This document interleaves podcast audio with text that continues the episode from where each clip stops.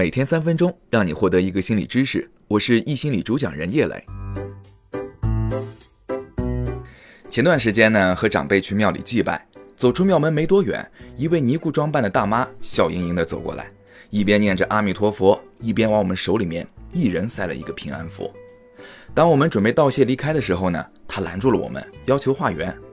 长辈过意不去，就随便给了些钱。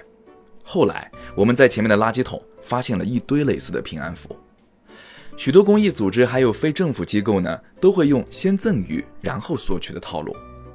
老爸呢曾经收到一个儿童自闭症组织寄来的信封，里面装着自闭症孩子的画作和文字，还有一封机构负责人的来信说，这些都是送给他的礼物，不管他是否愿意捐赠，都可以保留这些礼物。老实说，要将孩子天真的礼物扔进垃圾桶，需要不可描述的努力和冷漠。这种温和的敲诈是做生意的有效手段。例如，螺丝供应商呢会邀请潜在的客户去米其林三星餐厅吃饭，因为一个月之后呢就是订购螺丝的时间了。在对比了多家供应商报价和质量都相差不大的情况下，客户不想亏欠的意愿如此强烈，自然会选择他们。美国专门研究说服力和影响力的专家罗伯特·西奥迪尼仔细调查了这一现象，发现人们几乎都不能够忍受亏欠，因为互惠古来有之。互惠偏误呢，基本原则是我帮你，你帮我。假定在原始社会，你是猎人，有一天运气好，猎杀了一头鹿，肉很多，你一天吃不完。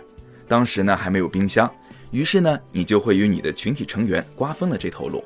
这样的话，当你有一天运气不好的时候，你也可以从别人的猎物当中获得好处。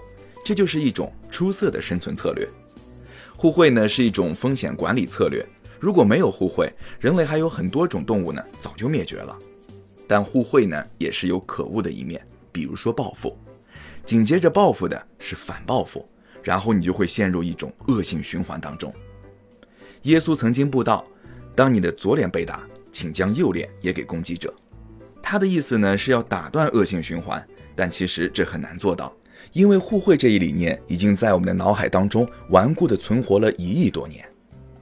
最近呢，一个女性朋友告诉我，她在夜店里面从来不让别人请她喝饮料。她说：“因为我不想要这种跟对方滚床单的潜在义务。这样做很明智。如果下回在地铁里面有人主动给你带上了手工艺品，并暗示自己不会说话，你就知道为什么最好是还给对方了。